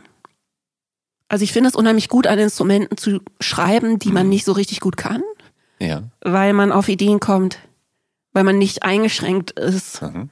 durch so ein ne, äh, Framework, was man so Genau. für das Instrument im Kopf hat. Ja. Und am Klavier konnte ich tatsächlich ganz andere Gesangsmelodien entwickeln, Mhm. äh, wo ich glaube ich auf der Gitarre beim kann inzwischen ganz gut Gitarre spielen, aber ich bin eingeschränkt so, ne? Irgendwie gar nicht auf die Akkorde gekommen wäre, glaube ich, ne? Also Ja. kann am Klavier viel äh, mehr so schreiben, dass es eben auch zu den Sachen passt, die ich mit Taitur dann Mhm. entwickelt habe. Und Taitur wiederum hat mir beigebracht, dass es eine gute Idee ist, zu einer Basslinie zu schreiben, Mhm. weil es ähm, ne, alles offen lässt an Ja. akkordischer Ausmalung. Mhm. Und das habe ich dann eben viel am Klavier gemacht und dann eher so die Akkorde dazugesucht mit Taitur teilweise und dass ich mehr so Stopp gesagt habe, weißt du? Und es waren aber Akkorde, ich habe keine Ahnung, wie die heißen oder so. Sondern er hat dann halt so Sachen angeboten und ich so, der. Weißt du? Ähm, deine letzte große musikalische Liebe, du hast es auch gerade schon erwähnt, das ist Alternative Country. Ähm, und als, also das ist halt eben die Art oder halt Bands aus dem Indie- und Punk-Bereich, die ins, also die setzen dann Musik mit den Mitteln von Country und Roots Rock Ja. um. So- Sowas nennt man Alternative Country. Äh, wer oder was hat denn diese Liebe in dir entfacht? Wann bist du so auf dieses Genre aufmerksam geworden? Ich glaube, dass das im Prinzip die natürliche Fortsetzung von diesen äh, Songwriter-Roots natürlich ist, Ja. ne, die ja auch teilweise, äh, also wenn du irgendwie eben Crosby, Stills, Nash gehört hast oder so, das sind ja alles die Vorbilder von den jetzigen Ja. Alternative Country Bands und so. Das heißt, musikalisch war das die ganze Zeit da. Ja. Und ich habe dann, glaube ich, nur irgendwann die Leute gefunden, die das jetzt machen und die das eben aber, die eben nicht Shania Twain sind, weißt du, sondern die das so Ja, das machen, auch, ja. die ja. das so machen, ja. wie ich das möchte. Und ähm, aber in Wirklichkeit habe ich zum Beispiel als Teenager auch die Notting Hillbillies gehört Ja.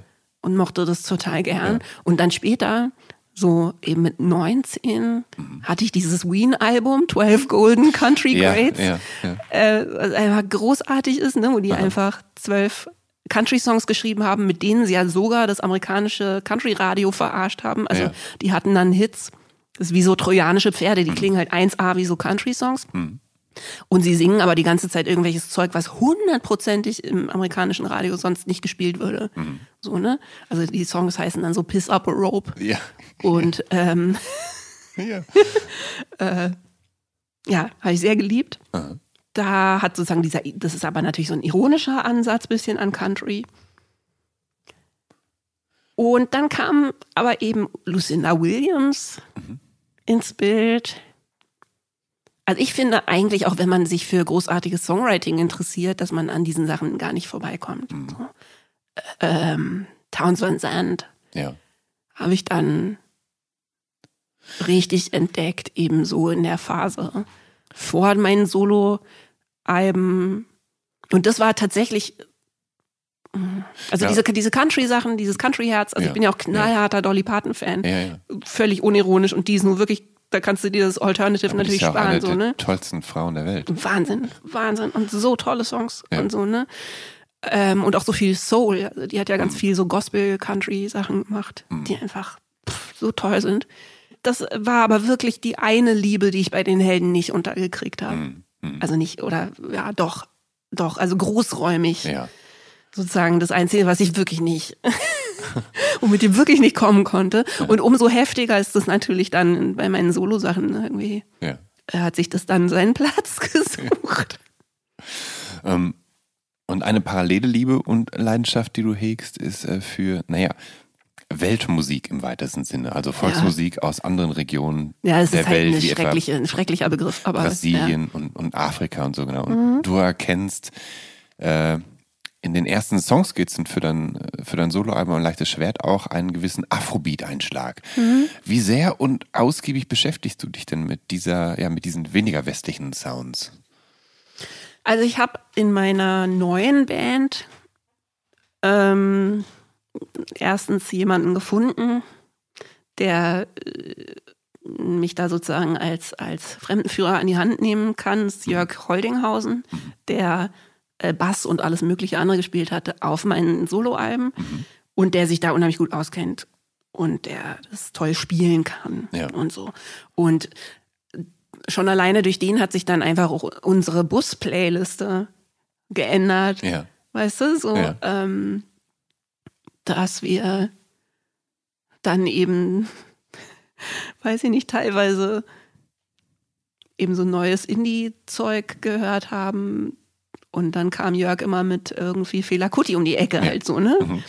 Und da habe ich mir dann Playlisten gemacht. Also Mhm. Ja. ich, ich bin dann einfach auch so forscherig unterwegs. Ich sage, warte, warte, und dann mache ich mir halt meine eigenen Playlists und ähm, höre mir das so zusammen und Ja. versuche halt irgendwie rauszufinden, wo das herkommt und so. Ähm, aber ich überlege gerade, ob das angefangen hat. Also ich bin ja auch großer Deus-Fan Ja.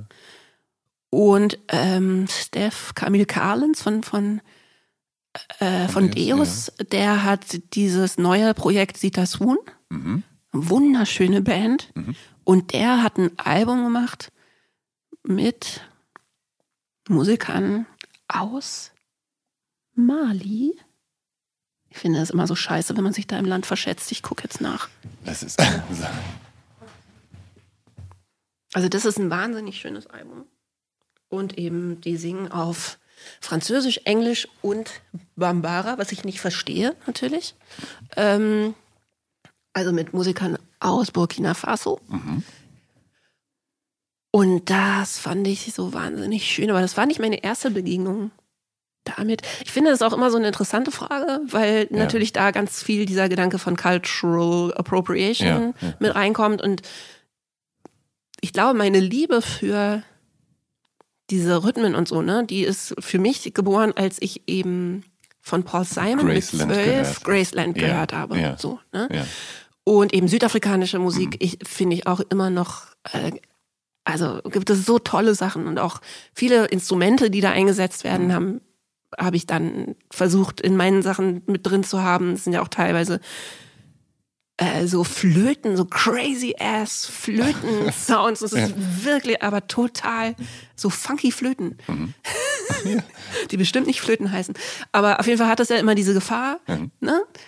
Und ich habe da viel drüber nachgedacht und habe dann aber gedacht, ich weiß nicht, was inzwischen die Geschichte sozusagen für ein Fazit gezogen hat, wie fair Paul Simon damals mit diesen Musikern war. Ne? Also ich weiß, dass es äh, verschiedene Auslegungen gab und gibt.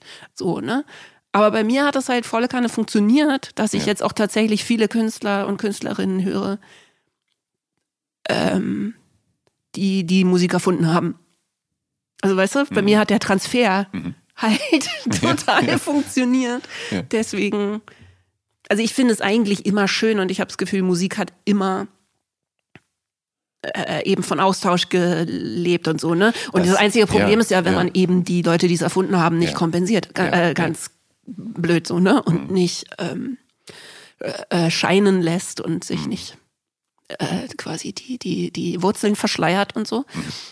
Aber wenn man das nicht macht, finde ich, gibt es einfach so tolle Kooperationen. Auch Damon Albarn hat ja so großartige Sachen gemacht und so. Ja. Äh, da bin ich sehr begeisterungsfähig für so Zeug. Sehr begeistert bist du auch von. Oh, Mariam, ich möchte noch ein, ich Ja. möchte ein paar Tipps loswerden. Ja. Ähm, warte. Mariam und Amadou, kennst du die? Ja, sind die, sind das nicht, ist das nicht ein blindes Ja, Singer-Songwriter-Pärchen? blindes- Genau, genau. Und ich will kurz den Albumtitel raussuchen, weil ich das so toll finde.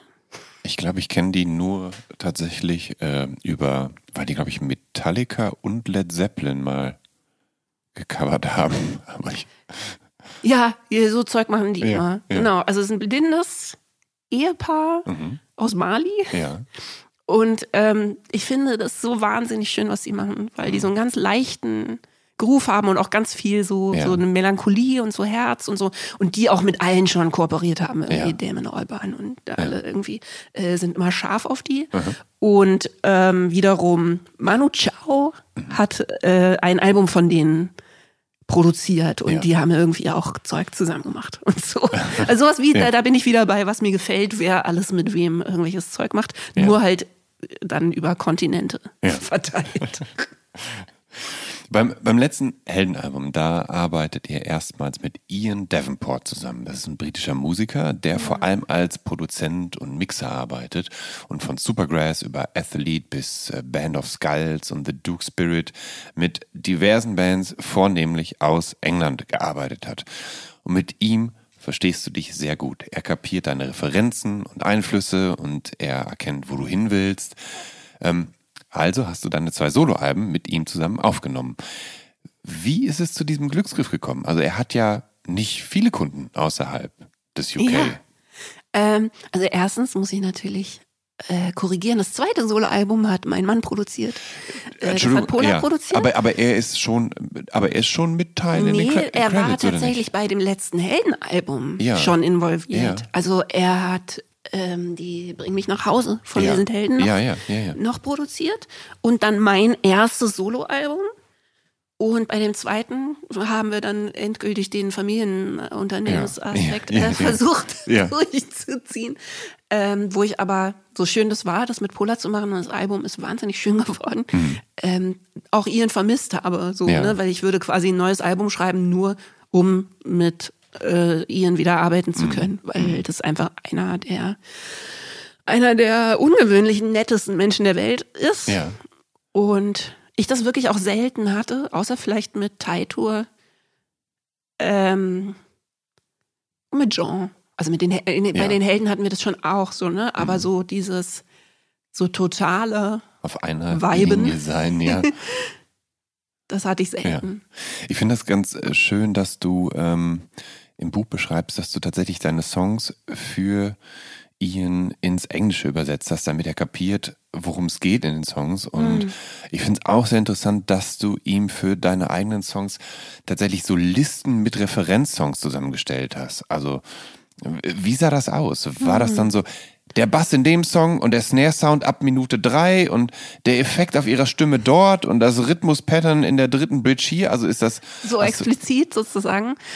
Ähm, also beides sozusagen. Ja. Ne? Also am Anfang, wenn ich mit jemandem anfange zu arbeiten, dann benutze ich so Referenzen eher wie so ein Moodboard, ne? dass ich einfach versuche, den musikalischen Raum irgendwie aufzumachen. Mhm. Da ist es dann jetzt noch nicht so, äh, ja, eben so explizit auf eigen, einzelne Songs bezogen, ne? sondern dann wäre auf dem Mixtape waren eben dann Songs von den Cramps drauf und aber eben auch ähm, Lucinda Williams und dann musste irgendwie m- musste Ian halt klarkommen. Ich wusste aber auch, dass Ian der Einzige ist, der damit klarkommen würde. Ja. So, ne? Und ähm, später, im späteren Verlauf, wenn man dann im Studio ist, da benutze ich das schon auch noch viel, weil ich ja eben auch Autodidaktin bin und oft gar nicht so, also sonst eben Übersetzungsprobleme habe, ne? weil ich eben oft nicht so genau sagen kann, irgendwie, wie das eigentlich heißt, was ich da herstellen möchte, aber eine sehr genaue Vision davon habe, wie es aber klingen soll. Ja. Und dabei helfen natürlich solche Referenzen, weil du dann eben sagen kannst, äh, also natürlich musste ich das lernen, ja, dann auch nicht einfach, weil manchmal bin ich da so leicht, also mein Mann sagt leicht autistisch sozusagen, dass ich äh, dann voraussetze, dass die Leute die inneren Sprünge machen, was genau ich damit meine, so, ne? Ähm, und das habe ich gelernt, dann irgendwie einmal hinzuhören und zu gucken, ob ich den späten Basseinsatz meine, was oft der Fall ist. Meistens meine ich den späten Basseinsatz. äh, oder ob es eben einfach nur so eine Art assoziative äh, Farbe ist. Also manchmal benutze ich da dann sogar Filmausschnitte. Ja. Also für zum Beispiel ähm, Der Krieg ist vorbei auf meinem zweiten Soloalbum. Mhm. Ähm, auf Ich bin das Chaos. Da habe ich Kusturica Filmausschnitte also gezeigt von äh, Time of the Gypsies, so eine äh, so eine Szene, wo alle so im Wasser stehen und so ganz viele Lichter auf dem Wasser und so und da läuft auch ein Song und den Song habe ich auch gemeint, Ja. aber ich meinte den Song mit den Bildern und ich wollte, dass mein Song das gleiche macht. Ja. So. Und dann zeige ich aber, um äh, auf Nummer sicher zu gehen, auch noch zwei Songs von Nick Cave. und ähm, die Szene aus ähm, I'm Not There, wo Den Bob Dylan-Film? dem Bob Dylan-Film, Ja. wo My Morning Jacket äh, Going to Acapulco, glaube ich, singen und alle so weiß geschminkt äh, auf Ja. so einem Dorfplatz stehen. Und dann habe ich das Gefühl, dass die Leute genau wissen, was ich meine. Ist doch klar. Ähm, als du an deiner ersten Platte arbeitest, ähm, da dürstet es dich so ein bisschen nach Identifikationsfiguren, also musikalischen äh, Künstlerinnen, die du schätzt. Ähm, und du zweifelst ein wenig an dir und du haderst ja mit dem Älterwerden und mit dem Aussehen und mit dem Muttersein im Rock'n'Roll, weil der Rock'n'Roll und das äh, hat das Elternding einfach nicht wirklich äh, vorgesehen hat. Und auf ein leichtes Schwert beginnst du natürlich auch dann ähm, das Muttersein zum Teil auch in den Texten zu thematisieren. Ähm, du musst viele Interviews geben, wo es dann ums Muttersein geht. Ähm, eines deiner Videos ist auch so ein bisschen so mit Babyengeln und so also Ja. es, und, und Kinderspielzeug. Ähm, es gibt aber tatsächlich dann eine Mama auf ein leichtes Schwert, die dir unterstützend zur Seite steht, nämlich das Schweizer Sideco-Trio Mama Rosin, bei dem ironischerweise gar keine Frau mitmacht. Und die begleiten dich später dann zum Teil auch live und äh, sind aber äh, auf dem Album auch beim Song äh, Pechmarie zu hören. Wie ist es denn zu diesem Techtelmechtel mit Mama Rosin gekommen? Diese Mama Rosin hat mir tatsächlich jener Jörg Holdinghausen vorgespielt, von dem ich Mhm. Ja. eben viele Ja. Sachen habe, die so, es ist ja auch im weitesten Sinne Musik mit afrikanischen Einflüssen, weil es eben Seideko, also so Südstaaten, Was sei so? äh, ne, ja, Se- Seideko, so äh, Südstaaten. Musik ist, ne, was ja Mhm. im Prinzip eine Mischung aus Country und afrikanischer Musik ist, also bin ich stimmt. sofort all in, so, Mhm, ne? Und das ist eine Musikrichtung, die ich geliebt habe, seit ich eben Graceland gehört habe, da ist ein Seideko-Song drauf, also Seideko beeinflusster Song. Ähm, That Was Your Mother heißt Mhm. der. Das war keine Single, aber den fand ich immer ganz toll. Und das ist viel mit so diesem schmissigen Akkordeon Ja. und so, ne? Ja. Und ähm, dann hat Jörg mir das vorgespielt und ich habe gedacht, ich spinne. Es ist quasi, das ist einfach die Band, die für mich den Sound hat, der in der Wurzel von dem steht, was ich mit dem Album eigentlich machen möchte. Mhm. Teilweise zumindest, weil ich wollte auch zartere Sachen machen, Mhm. so. Aber es ist eine Schweizer, also Franz Franco-Schweizer Band, die ähm, die Seideko Swamp Rock Ja. machen. Ja. Also den Garage, also sehr Ja. garagigen Sound Ja. haben, äh, ganz doll verzerrtes Akkordeon, Mhm. sehr rockig sozusagen, sehr heavy, ähm, produziert von, sorry, ich habe heute Namensfindungsschwierigkeiten. Das ist zyklusbedingt. Ja. Dings, Dings. John Spencer. Ja. Genau, Ja. äh, von John Spencer produziert. Und dieses Album, also das, ähm,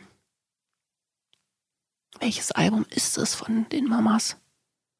Das können wir alle nachgucken. Das könnt ihr Ja, nachgucken, wir alle. nachgucken. Also es gibt ein Album, das ist eben auch noch von, die anderen sind Ja. auch toll, aber das von John Spencer produzierte hat immer echt einen Ja. abartigen Sound. Das ist wirklich, dieses, ich habe ich hab das gehört und habe gedacht, das ist die coolste Musik der Welt. Nee, aber ich meine, wirklich, es ist so cool. wenn einer einen kaputten Sound erzeugen kann, dann ist das, Das John ist John Spencer. Spencer, genau. Der Master der Dekonstruktion Genau. des Blues. Genau, genau. Und das ist eben äh, ja garagiger Seideko Blues Ja. Rock von so Schweizer Boys. Ja. So und äh, ja, fantastische Band. Und dann war ich irgendwie kühn und eben gerade quasi frisch geschieden von meiner Band und dachte, haha, ich kann alles und habe die einfach gefragt. Mhm. Ja. Und ich hatte aber übrigens eine Liste, also ich wollte auch ähm, eben Steph Camille Collins von Deus anhauen und ähm, habe zwischendurch mit Money Brother telefoniert Ja. und ähm, so, ne? Also Ja. ich wollte, ich dachte einfach, ich wollte die. Barbatukes, ich wollte die Barbatukes aus Brasilien anhauen für eine Koop und es war vor ihrem WM-Hit ähm, mit Bayana.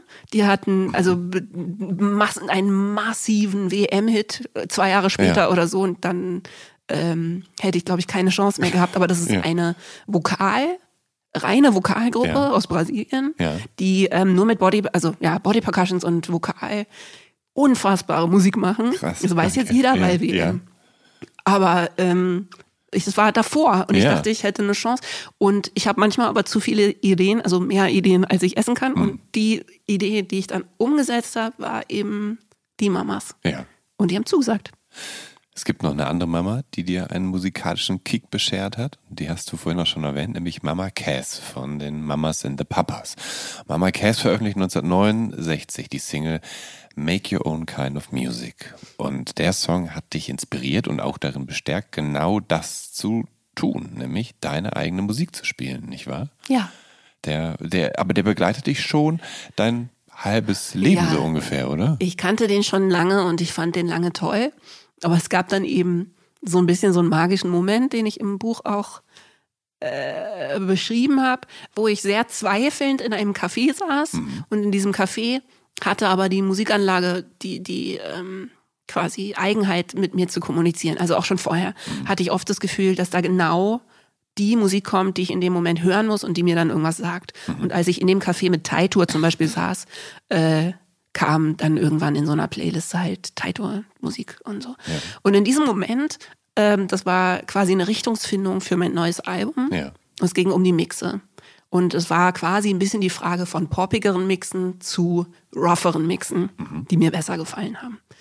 Und es gab darum so ein bisschen Streit, sagen wir mal, in meinem Umfeld. Und dann saß ich da und äh, da kam dann eben Make Your Own Kind of Music Ja. von Mama Cass. Und dann dachte ich, okay, Bingo, äh, mache ich, kein Ja. Problem. Und dann hatte ich den Song eben auch als Einlaufmusik für die fast alle Konzerte von mir, also solo mit meiner neuen Band. ähm, so um die Zeit, um die beiden Soloalben herum, da siehst du Patti Smith in Spandau in der Zitadelle. 2017 ist das. Ähm, und Patti Smith hat dir immer sehr Im gefallen. Tempodrom habe ich Spandau geschrieben. Entschuldigung, Das haben- nee, ich im das Tempodrom. Ich habe das bestimmt. Achso, stimmt. Und ich habe und ich habe Zitadelle Nee, Spandau. Spandau wäre, glaube ich, nicht so eindrücklich gewesen, da Ja. ich die Konzerte mal zu leise. Ja, das stimmt, da hast du recht. Rage Die Against the haben- Machine waren halbwegs laut, aber Die haben so eine krasse Lautstärkebegrenzung. Es nervt Ja, auch, wenn man da das spielt. ist- Ganz krass. ja, und wenn der Windfall Ähm, steht, hast du verloren. Hast du echt so, deswegen bin ich da nicht zu Nick Cave. Schon, da habe ich das falsche Konzert Nee, aber ähm, ähm, Tempodrom. Und du siehst sie auf der Bühne und die wird klar, dass sie von Song zu Song eine andere Person ist. Also dass, Ja. sie, dass es ganz viele verschiedene Versionen Sogar innerhalb Smith eines gibt. Songs oft, ne? Dass sie wie so ein Derwisch sich aus den von einer Ja. quasi Inkarnation in die nächste reindreht, quasi mit einer Körperdrehung. Es ist völlig irre zu beobachten. Aber wie viele Inkarnationen von Judith Holofernes gibt es denn auf der Bühne eigentlich? Auf der Bühne, Mhm. also es gibt unheimlich viele und ich habe das Gefühl, dass ich nirgendwo so viele äh, äh, anspielen kann Mhm. wie auf der Bühne. Mhm. So, ne? Ja. dass ich äh, irgendwie auf der Bühne die Freiheit habe, ganz ich selber zu sein. Und ganz ich selber zu sein kann aber auch bedeuten, dass ich artifizieller oder äh, weniger nahbar, also meistens bin ich ja ultra nahbar und plaudere irgendwelches Zeug und so, aber das hat alles Platz. Ja. Ne? Ja. Also so, ähm, ich kann auch alles sein, was ich irgendwie jemals gut fand und äh, sein möchte und so. Und das ähm, habe ich wirklich noch in keinem anderen Kontext Mhm. erlebt. Dass so viel Platz hat, weißt du, so viele Facetten von einer Persönlichkeit. Also findest du auf keiner WG-Party. So. Aber wo wir gerade beim Patti Smith Konzert sind, gehst du denn eigentlich gerne auf Konzerte? Denn irgendwo in Berlin geht ja immer was. Und mittlerweile Ja. bräuchtest du dich ja nicht mehr mehr um eine Person zu kümmern, die die Kinder hütet, denn die sind mittlerweile alt genug. Ja. Also gehst du gerne aus? Gehst, gehst du gerne auf Konzerte? Ist das Ähm. was, wovon du dich auch inspirieren lässt? Absolut. Und das letzte tolle Konzert, auf dem ich war, war Husten Mhm. in der, also ne, diese All-Star-Band von äh, Moses Schneider und Gisbert Ja. Knüpphausen Ja. und ähm, äh, dem dünnen Mann.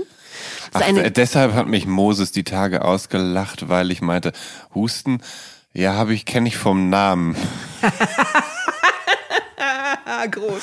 Aber ich glaube, das ist genau das, was die damit Ja, bezwecken ja, wollen. Insofern. Ich war auf dem Konzert und danach habe ich einen äh, Bekannten getroffen Ja. vor der Tür und der meinte, oh, das fand ich ja total toll, habe ich im Radio gehört Ja. gehabt, bin ich spontan hingegangen. Und dann meinte er, sag mal, dieser Gisbert, ist das eigentlich Gisbert zu Knüpphausen? Und das fand ich großartig, weil ich glaube, das ist wirklich, was sie damit bezwecken Ja. Mhm. wollen. Also das war ein großartiges Konzert. Die sind richtig, richtig gut ähm, live und man merkt so diese Spielfreude, dass Ja. das so im besten Sinne ein Spaßprojekt ist, was Ja. aber aus Versehen total tolle Musik ausspuckt. so, ne?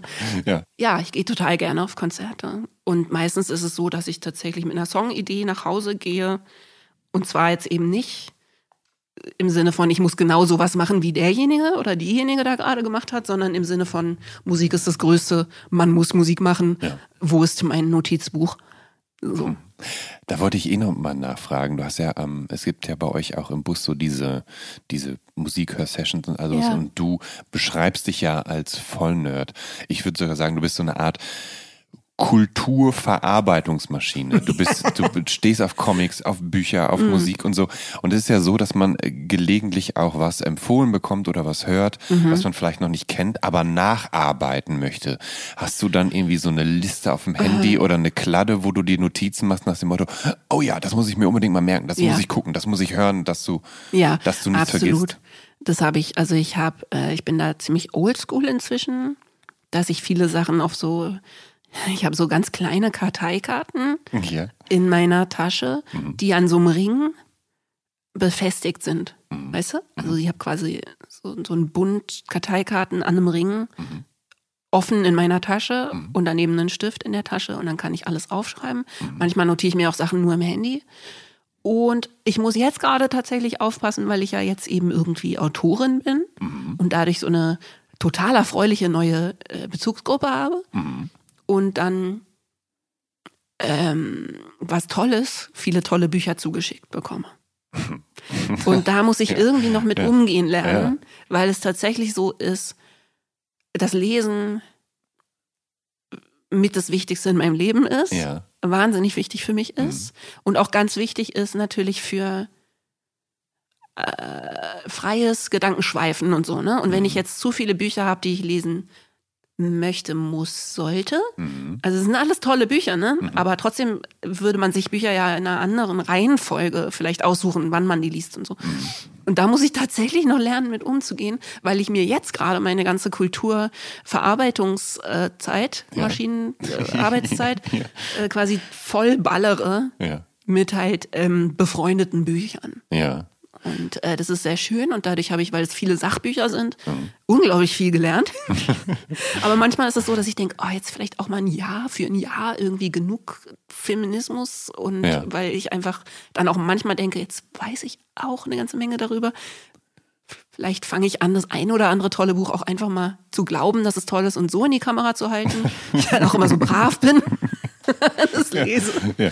Aber genau, ich muss wieder ein bisschen mehr Platz schaffen für so, äh, auch dass ich eben in so ähm, Hasengruben, Ja. Hasen- ja, Rabbit Holes, äh, ne? Hasenbauten, Bauten. äh, wirklich Nester? Richtig absteigen kann. Ja. Weißt du, weil da brauchst du ja, Ja. Mhm. auch total Zeit für. Kommen wir mal mehr, kurz zu Taitur. Den hast Ja. du schon länger erwähnt. Der ist ein Singer-Songwriter, ähm, einer äh, deiner wenigen gleichaltrigen Idole. Mhm. Ähm, er heißt mit Taito Lassen heißt er ein. Er, er kommt von den Färöer Inseln und seine Stimme erinnert dich an James Taylor und mal an äh, Paul Simon. Mhm. Und du hast dich damals äh, seinem äh, Indie-Hit Catherine the Waitress gewidmet und hast den übersetzt zu Ich Jonathan, der, der Kellner. Und den habt ihr dann auch mit den äh, Helden live gespielt Nee, zum Teil? äh, Oder mit schon Solo- mit, mit Solo, Solo live schon, gespielt? genau, mhm. Und äh, längst habt ihr, also hast du und Taito, habt ihr euch kennengelernt und so. Du hast ihn damals auch im Lido hier in Berlin live gesehen. Ähm, ihr habt zusammen geschrieben und komponiert und du warst bei ihm auf den Färöer Inseln tatsächlich, Mhm. er bei dir hier in der Hasenheide, in dieser Wohnung, in der wir sitzen, Sieben drei Monate Songs lang. von meinem zweiten Soloalbum haben wir zusammengeschrieben. Ganz- also richtig. Genau, Mhm. genau, der ist auf seinem Soloalbum und vor allem, also er, ihr habt die zusammen geschrieben, aber er ist auch bei mehr oder minder allen anderen mit seinem Instrumentarium er vertreten. Spielt, er war die komplette Studiozeit dabei. Also Pola hat produziert Ja, ja. Und ähm, Taitor war aber quasi einfach als, als Kompagnon die ganze Zeit dabei. Aber du bist ja eine ja, sehr emanzipierte Songwriterin. Ähm, mhm. Hat sich das nicht auch mal komisch angefühlt, wenn er da so mit seinen Ideen und seinem Talent reingrätscht? Also es könnte ja auch das Gefühl in dir wecken, dass dir dein eigener Song abhanden kommt. Mhm. Nee, ich glaube dadurch, dass wir, wir haben ja angefangen auf den Färöern, also ich war bei ihm zuerst, mhm. ähm, diese Songs zu schreiben Mhm. Und das waren dann eben sieben von am Ende zwölf ja. oder so. Das heißt, die Keimzelle von diesem, von, von Ich bin das Chaos, also von dem Album, war irgendwie gemeinsam entstanden. So. Und aber Taito ist tatsächlich auch ein unheimlich, also erstens ja, ich könnte das nicht mit jedem. Mhm. So, das muss dann schon quasi Soulmate äh, Niveau sein, ja. damit man so gut zusammen schreiben kann. Das mhm. ist einfach eine ganz seltene Glücksfallchemie, mhm. die auch nicht absichtlich herzustellen ist oder so. Ne? Das ja. könnte ich mit ganz wenigen Leuten. Aber ähm, und ich hatte auch noch gar nicht mit so vielen Leuten Songs von null an geschrieben vorher. Mhm. Bei den Helden lief das ja immer anders, so, ne? Ja. dass ich mir sozusagen so Playbacks aus so einem Pool gefischt habe, mhm. haben oder konnte. Also manche Songs habe ich komplett mitgebracht, aber ich hatte halt auch immer viele schöne Musiken ja. von den anderen. Ja. Und habe dann aber mehr oder weniger alleine hm. Äh, getextet. Die, getextet und, und, und, und die Melodie so, ja, ja, so gemacht und so.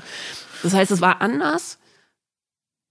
Und ich glaube, dadurch war ich nicht so protektiv, weißt du? Mhm. Dass ich das Gefühl hatte, erstens hat Taitur eine wahnsinnig sensible Vorstellung, auch wieder über eine Sprachgrenze mhm. hinweg, weil mhm. er kann auch nur ein bisschen Schuldeutsch, so, ja, ne? Wie, ähm, und mich wahnsinnig verstanden gefühlt habe und wir eben auch unglaublich viel Musik zusammen gehört haben mhm. und eben so Referenzen wieder hin und her geschickt und so.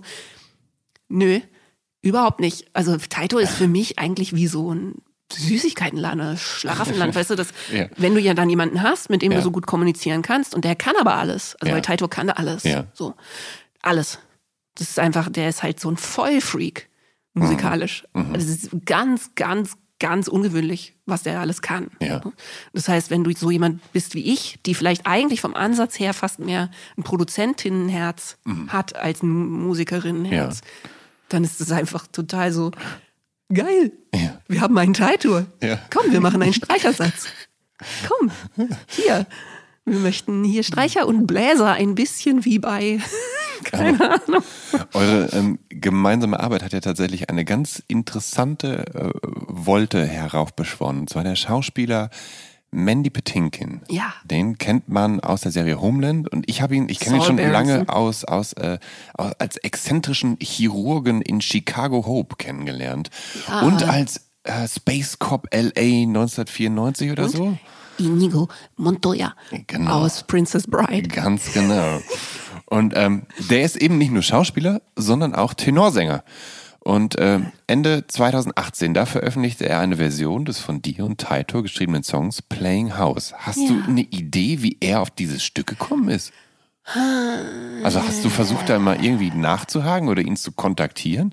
Ich ja, war zu scheu. Ehrlich gesagt würde ich wahnsinnig gerne wissen, ja. dass Mandy Patinkin weiß, wer ich bin.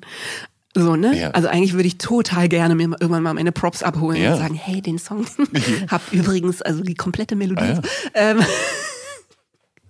äh, Habe ich nicht gemacht. Ja. Ja. Ähm, würde ich aber gerne machen. Äh, Mache ich ah, vielleicht noch. Aber das, das ist schon krass. Wie, weißt du, wie, wie hast du es erfahren? Also, Taitor ist viel mehr als ich natürlich seit Jahren international unterwegs und schreibt auch mit vielen Leuten. Mhm. Also mhm. der wurde so mit 17, das ist eine sehr ungewöhnliche Geschichte, wurde der quasi so ausgehurt zum Songs schreiben ja. von seinem damaligen äh, Verleger und so richtig, weißt du, nach New York und ja. LA geschickt, um mit allen möglichen Leuten zu schreiben. Das heißt, der ist ultra connected und da fallen die ein oder anderen beeindruckenden Namen mhm. immer mal. Mhm. Ich schätze, dass das irgendwie so war. Also ich weiß zum Beispiel auch, dass ähm, tatsächlich Paul Simon mhm. Fan ist mhm von äh, Taitours einzigem komplett auf Färöisch aufgenommenem Album. Also ich weiß, dass Paul Simon dieses Album besitzt und ja. liebt und wahrscheinlich irgendwie seinerseits wieder unter Weltmusik ähm, ja. mhm. verbucht hat. Mhm. Und nicht wissend, was vielleicht das mhm. Taito sonst eigentlich immer auf Englisch singt und äh, allen Weltruhm der Welt äh, einfahren sollte.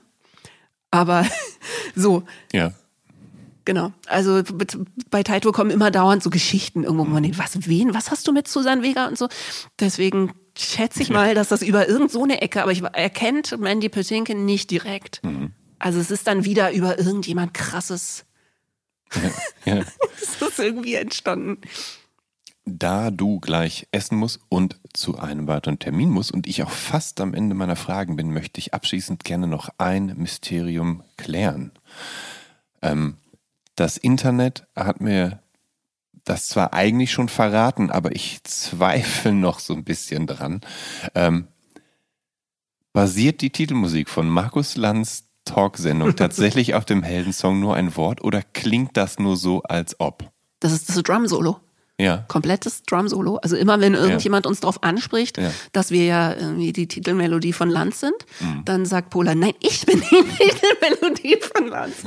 Ähm, nein, und das hat Herr Lanz äh, ganz höflich angefragt. Ja. Und zwar, bevor die Sendung gestartet ist. Also wir haben irgendwann mit den Mhm. Helden, ähm, das weiß ich noch, in einem Backstage in Hamburg von unserem damaligen Verleger, noch nicht Manager Walter Holzbauer, Mhm. die Frage bekommen, ihr kennt doch da noch diesen netten Typ vom Radio, Ja. der macht jetzt so eine Talkshow und der möchte gerne euren Song verwenden. Ist das okay? Und wir so, geil, ja klar, der war irgendwie voll nett. Gut. So, und jetzt kommt Ja. halt unser Song immer bei Land. Okay, dann habe ich mich nicht verhört und dann, dann, dann weiß ich jetzt endlich, dass das so ist. Ja. Liebe Judith, ich danke dir vielmals für das tolle Gespräch. Das war eine große Sause. Dankeschön. Total schön. Und liebe Zuhörerinnen, Zuhörer und alle irgendwo dazwischen, wenn ihr auf dem Laufenden bleiben wollt oder neugierig seid, wie ich mit welchem meiner Gäste in was für einer Situation gesprochen habe, solltet den Instagram-Kanal von Visions oder Mint abonnieren oder meinen persönlichen unter Jan Schwarzkamp oder gar alle drei. Das schadet gewiss nicht.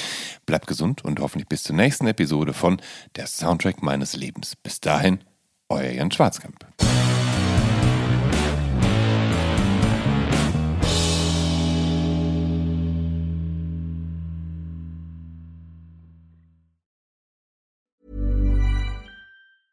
Planning for your next trip? Elevate your travel style with Quince. Quince has all the jet setting essentials you'll want for your next getaway, like European linen, premium luggage options, buttery soft Italian leather bags, and so much more. And it's all priced at 50 to 80% less than similar brands. Plus, Quince only works with factories that use safe and ethical manufacturing practices. Pack your bags with high-quality essentials you'll be wearing for vacations to come with Quince. Go to quince.com slash trip for free shipping and 365-day returns.